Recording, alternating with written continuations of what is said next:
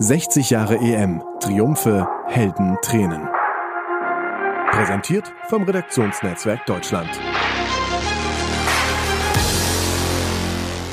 Teil 5 Michel Platinis Sternstunden und die Leiden des Jupp Derwal.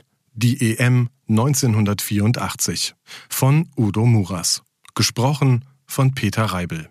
In Frankreich begann 1960 die Geschichte der Europameisterschaft und eben dort feierte sie 24 Jahre später ihren Durchbruch. Nach sechs eher dürftigen Turnieren markierte die EM 1984 die Wende zum Guten.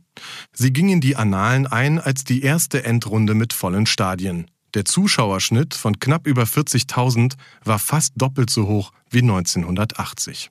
Wieder war die EM eine Veranstaltung für acht Mannschaften, aber nun gab es auch Halbfinalspiele. Das machte die Endrunde zur größten mit insgesamt 15 Spielen und bis dahin auch großartigsten. Das Niveau war höher als 1980 in Italien oder bei der WM 1982 in Spanien, sagt Michel Hidalgo, der Trainer des neuen Europameisters. Ihm fiel das Lob natürlich besonders leicht nach einem Turnier voller Siege. Das ist die Vollendung. Ich schwimme vor Glück, jubelte er nach dem ersten Titelgewinn des französischen Fußballs überhaupt. Das Land schwamm mit ihm im Glück. Die Pariser tanzten auf den Champs-Élysées, Raketen erleuchteten den Himmel und ins gewohnte Allée les Bleus mischte sich vieltausendfach eine Huldigung an ihren Kapitän. Merci, Platini. Damit war alles gesagt. Nie zuvor und danach wurde eine Europameisterschaft stärker von einem Spieler dominiert. Michel Platini, der während der Endrunde seinen 29. Geburtstag feierte, ging schon als Europas Fußballer des Jahres in das Turnier und im Mai hatte er mit Juventus Turin den Europacup der Pokalsieger gewonnen. Er war also in der Form seines Lebens.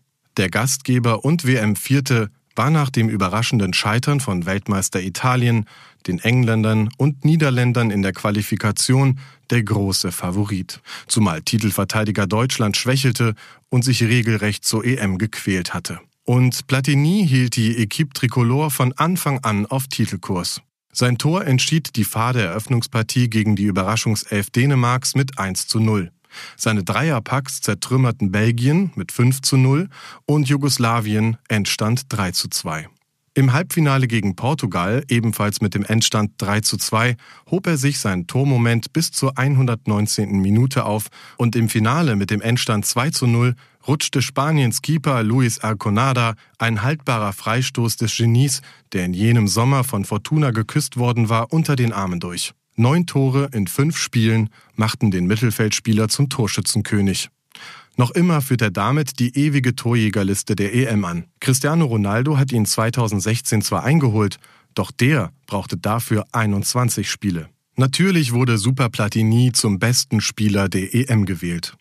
Er selbst erklärte seine Performance auch damit, dass er stets eine Ahnung von dem hat, was Sekunden später zu passieren hatte. Platini, der Prophet des Erfolgs. Es blieb der einzige in der ersten großen Ära des französischen Fußballs, in die auch zwei WM-Halbfinals fielen, die gegen Deutschland 1982 und 1986 verloren wurden. 1984 waren die Deutschen kein Stolperstein, denn sie kamen nicht weit genug. Diese EM ging als diejenige in die Annalen ein, bei der Deutschland erstmals bei einem großen Turnier in der Vorrunde scheiterte und nach der der DFB erstmals seinen Bundestrainer entließ. Vorstopper Karl-Heinz Förster, damals 25 Jahre alt, erinnert sich im RND-Gespräch, Jupp Derwal war 1984 stark verunsichert durch die Kritik der Boulevardpresse und hatte den Laden nicht mehr im Griff. Der Glaube an ihn war nicht mehr so da, das hat schon eine Rolle gespielt. Wenn du Titel gewinnen willst, muss alles stimmen innerhalb einer Mannschaft. Leider stimmte nur noch wenig. Oder wie es der kurz vor dem Turnier abgesprungene Münchner Wolfgang Dremmler sagt, Nationalmannschaft sind drei Tage Theater. Förster erinnert sich an Grüppchenbildung und Respektlosigkeiten. Nach der WM 1982 hat Derwal die Zügel schleifen lassen. Dabei wäre es wichtig gewesen, mal durchzufegen. Der Glanz des Europameisterjahrs 1980 war weg. Das spielerische Niveau litt rapide, was weniger an der war lag. Hatte die Bundesrepublik bis 1982 noch zu viele Spielmacher, war 1984 keiner mehr da. Paul Breitner und Felix Magath waren zurückgetreten. Bernd Schuster auch. Und als er nicht mehr schmollte, verletzte er sich. Hansi Müller hatte seinen Zenit überschritten und so quälte sich die DFB 11 nach Frankreich, verlor in der Qualifikation beide Spiele gegen Nordirland und schaffte gegen zehn Albaner in Saarbrücken gerade mal ein dürftiges 2 zu 1. Mit einem Mittelfeld der Handwerker, wie es die deutsche Presseagentur formulierte, in dem sogar Sturmstar Karl-Heinz Rummenigge an der Seite der unerfahrenen Guido Buchwald und Wolfgang Rolf aushelfen musste, ging Deutschland ins Turnier.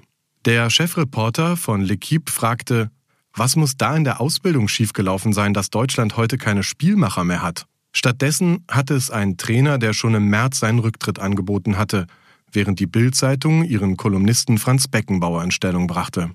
Derweil gestand später, auf mich wurde ein solcher Druck ausgeübt, die Mannschaft mit einem solchen Ballast konfrontiert, dass unter dem Strich kaum etwas Positives herauskommen konnte. Förster bestätigt, das hat alles Einfluss gehabt auf uns. Die Spieler spürten, dass er nicht mehr souverän ist. Entsprechend schwach verlief der Start. Nach dem 0 zu 0 gegen die Portugiesen gab es in Straßburg Buhrufe von den Rängen. Derweil versuchte noch zu besänftigen, es seien die Nervosität, Unruhe und Verkrampftheit gewesen. Und das sei im ersten Spiel normal. Nach dem zweiten Spiel war man geneigt, ihm zu glauben, denn gegen Rumänien lief es weit besser trotz einer suboptimalen Vorbereitung. Weil selbst die französische Polizeieskorte den Weg vom Hotel nach Lens nicht kannte, fuhr der deutsche Bus einen Umweg und kam erst kurz vor Anpfiff im Stadion an. Selbst DFB-Präsident Hermann Neuberger half beim Ausladen der Koffer. Auf dem Platz war dann von den Schwierigkeiten bei der Anreise nichts zu merken. Rudi Völler schoss zwei Tore und Rumänien war geschlagen mit 2 zu 1. Der Kicker lobte deutliche Steigerung unserer Elf. Jetzt steht die Tür zum Halbfinale offen. Das blieb sie bis 38 Sekunden vor Ende des dritten Gruppenspiels. Das 0 zu 0 hätte gereicht zum Halbfinale, als der spanische Libero Antonio Maceda eine mit dem Mute der Verzweiflung vors Tor gedroschene Flanke in Toni Schumachers Kasten köpfte. Der Europameister war ausgeschieden. Kapitän Rummenigge sprach von einer Schmach für den deutschen Fußball. Das Ausland hatte seine Freude. Frankreichs Le Soir wählte derbe Worte. Das deutsche Monster hat zu lange überlebt, seit mehreren Spielzeiten, seit mehreren Wettbewerben. Die Deutschen hatten schon die peinliche Einbildung, dass es ein Schicksal gibt, dass es immer gut ausgeht für den deutschen Fußball.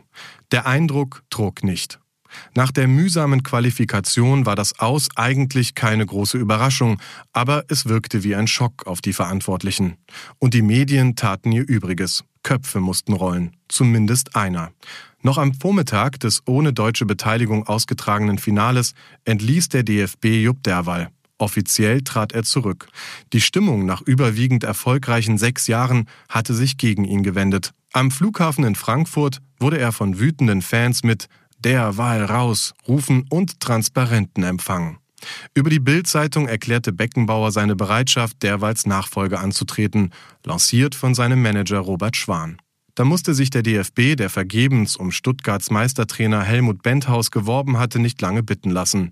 Nun begann die Kaiserzeit, der die Spieler durchaus skeptisch entgegensahen. Förster? Einige fanden das nicht so prickelnd, weil er ja das Ziel verfolgt hatte, derweil wegzukriegen. Beckenbauer wiederum hat stets betont, er habe nur eine Art technischer Direktor werden wollen, zumal er keinen Trainerschein hatte. So wurde er erster Teamchef. Offiziell war damit Horst Köppel ab Juli 1984 Bundestrainer. Wer weiß das noch? Ein anderer deutscher Trainer hatte mehr Freude bei der EM 1984. Der einstige Bremer Nationalspieler Sepp Biontek hatte das kleine Dänemark zum zweiten Mal nach 1964 zu einer EM geführt und 13.000 Landsleute zur Reise nach Frankreich animiert. Dass Danish Dynamite eine Vorrundengruppe mit Frankreich, Vize-Europameister Belgien und den Jugoslawen überstehen würde, hatten indes die wenigsten von ihnen auf dem Zettel gehabt. 3000 standen ihre Elf im Halbfinale gegen die Spanier noch zur Seite und verabschiedeten ihre erst im Elfmeterschießen geschlagenen Helden mit Applaus. Nur der frühere Kölner Bundesliga-Profi Preben Elkjar Larsen versagte vom Kreidepunkt, denn er spürte einen tonnenschweren Druck auf meiner Brust. Die Dänen verziehen ihm. Die Heimat feierte das Team als Sieger. Die Zeitung BT schrieb, Niemals zuvor haben Sportler so große Werbung für das kleine Dänemark gemacht. Dass es bei einer EM für sie noch eine Steigerung geben würde, das ahnte da noch keiner. Hören Sie jetzt dazu Reporterlegende Hartmut Scherzer. 1984 habe ich meinen, äh, ich war Ressortleiter der Armpost-Nachtausgabe, habe ich meinen Stellvertreter Peppi Schmidt nach Frankreich zur Europameisterschaft geschickt.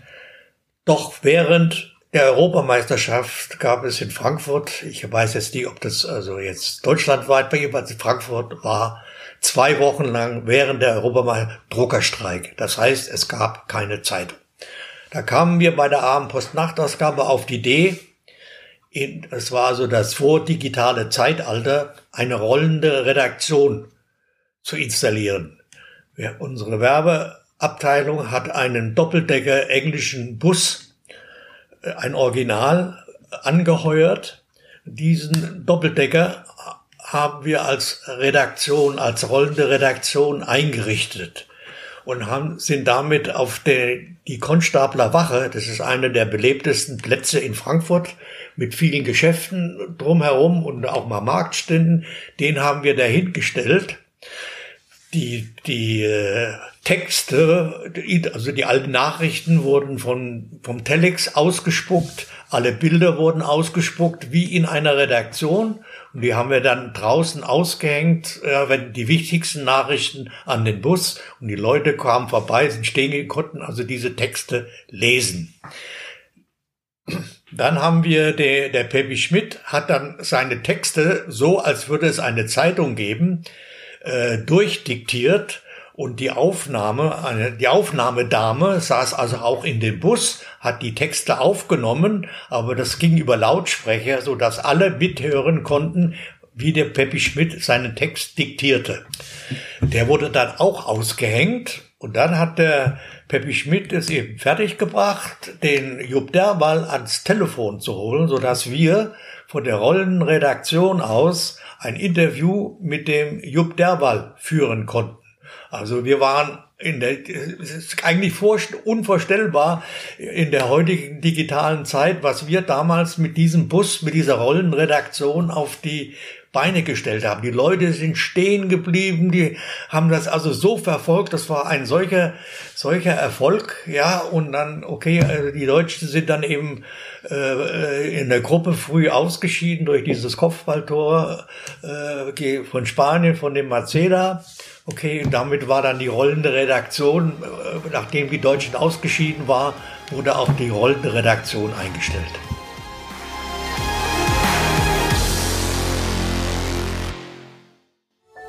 Dies war eine Produktion der Podcast-Bande.